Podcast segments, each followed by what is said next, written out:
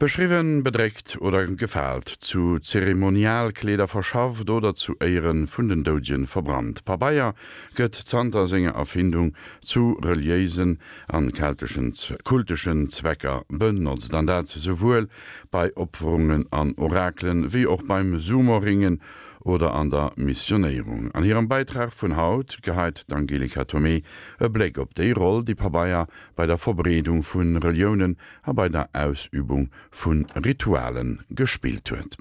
Hernán Cortés staunte nicht schlecht, als er 1519 bei seiner Ankunft in Mexiko zwei Bücher geschenkt bekam. So etwas hatte der spanische Eroberer am anderen Ende der Welt nicht erwartet. Die Maya stellten seit dem siebten Jahrhundert Papier her, verfügten über ein voll entwickeltes Schrift- und Zahlensystem und sammelten ihr Wissen in Ziehharmonikaartigen Faltbüchern.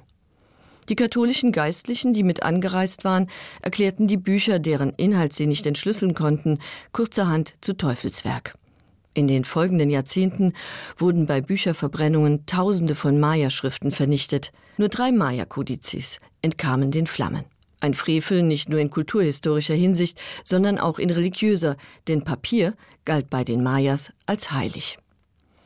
Die Kodizes, die astronomische Tafeln, Weissagungen und Götterabbildungen enthalten, bestehen aus Tapper, einem Pseudopapier, das in tropischen Gefilden weit verbreitet ist.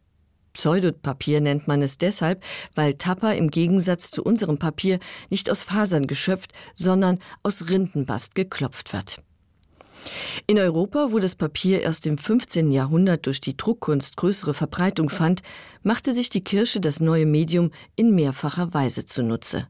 Zur Verbreitung der Heiligen Schrift, aber auch für Ablassbriefe.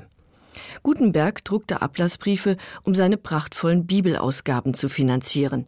Und Luther, der gegen den Ablasshandel zu Felde zog, brachte die Heilige Schrift durch seine Bibelübersetzung dem einfachen Volk näher.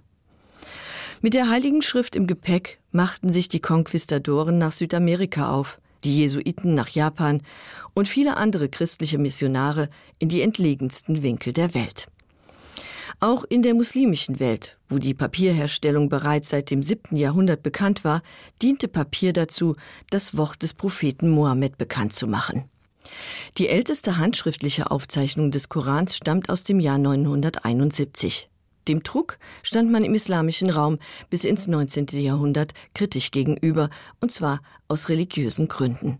Sprache und Schrift gelten den Muslimen als Ausdrucksform Allahs und somit als heilig. Folglich wurde die Kalligraphie als heilige Kunst eingestuft und die Errichtung von Druckereien in der muslimischen Welt unter Androhung der Todesstrafe untersagt.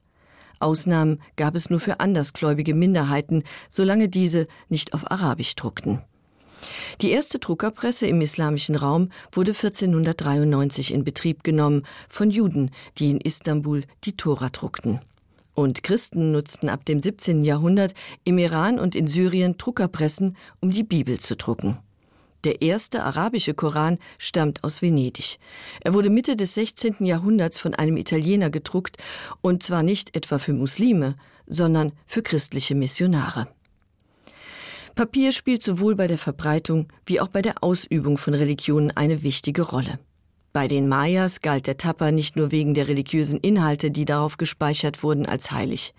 Das Pseudopapier kam auch bei Zeremonien zum Einsatz, unter anderem bei den rituellen Menschenopfern. Auf dem Weg zur Opferung trugen die Gefangenen Zeremonialkleidung, Kopfschmuck und Fähnchen aus Papier. In Asien ist Papier bis heute ein wichtiger Bestandteil von Religionen und Ritualen, zum Beispiel im Shintoismus. Jeder kennt die Bilder japanischer Tempel und Schreine, die mit dicken Hanfseilen geschmückt sind, von denen weiße Zickzackbänder aus Papier herabhängen. Die weißen Papierstreifen symbolisieren die Präsenz einer Gottheit. Sie kennzeichnen zum Beispiel Bäume, die als Naturgeister verehrt werden und in einem ganz besonderen Fall sogar Menschen. Bei der Eröffnungszeremonie eines Sumo-Turniers trägt der ranghöchste Ringer ein Seil mit Papierstreifen um die Hüften. An einem Stock befestigt dienen die Zickzackstreifen den Tempelpriestern bei Reinigungszeremonien zur Vertreibung bzw. zum Schutz vor bösen Geistern, zum Beispiel bei der Einweihung eines Hauses oder der Inbetriebnahme eines neuen Autos. Eine weitere japanische Sitte ist das Befragen des Orakels. Zu diesem Zweck wird im Schrein nach einem ausgeklügelten System ein Los erworben, ein Stück Papier, auf das eine Weissagung gedruckt ist. Nach dem Lesen knotet man den Papierstreifen um einen Strauch oder Baum innerhalb des Schreinareals, bei positiven Vorhersagen in der Hoffnung, dass sich das Schicksal erfüllt, bei negativen, damit sich die Voraussage mit Hilfe der guten Geister nicht erfüllt. Rund um die Schreine sind die Bäume oft ganz weiß von den vielen Zetteln, die dort festgeknotet wurden. Die Vorstellung, dass Aufschriften, Zeichen und Bilder dem Papier magische Kraft verleihen, ist im asiatischen Raum weit verbreitet. Der Ursprung liegt in der buddhistischen Tradition der Mantras, die als Teil der Meditation durch Rezitation bzw. Niederschreiben unzählige Male wiederholt werden. Die in Tibet gebräuchlichen Gebetstrommeln enthalten Papierstreifen mit Mantras. Jedes Drehen der Gebetsmühle entspricht der Rezitation des Textes. Um die Gebetsformeln unendlich oft reproduzieren zu können, erfanden chinesische Mönche einst den Blockdruck. Der älteste Holzdruck ist ein buddhistischer Gebetstext, der als Amulett diente. Er stammt aus der ersten Hälfte des 8. Jahrhunderts und wurde in Korea gefunden.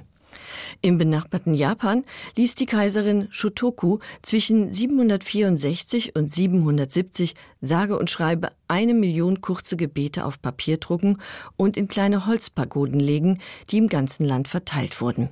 Durch die Votivtexte sollte das Unheil abgehalten werden, das dem krisengeschüttelten Land damals drohte.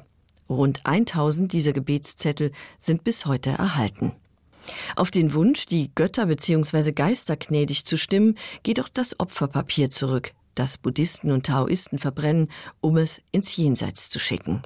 Das sogenannte Toten- oder Geistergeld kam erstmals im 8. Jahrhundert in China in Umlauf und gilt als Vorläufer des Papiergelds. Das Opferpapier ersetzte, sehr zum Leidwesen der Grabräuber, die wertvollen Münzen und kostbaren Seidenstoffe, die den Toten ursprünglich mitgegeben wurden. Und auch die Obrigkeit nahm Anstoß. Sie betrachtete die neue Sitte als eine Beleidigung und Täuschung der Götter und versuchte sie zu unterbinden. Doch ohne Erfolg. Alljährlich werden rund 1000 Tonnen Opferpapier beim chinesischen Totenfest verbrannt. In Peking wurde die Tradition inzwischen wegen der hohen Luftverschmutzung offiziell verboten. In Shanghai und vielen anderen Orten Chinas lebt sie ungehindert weiter.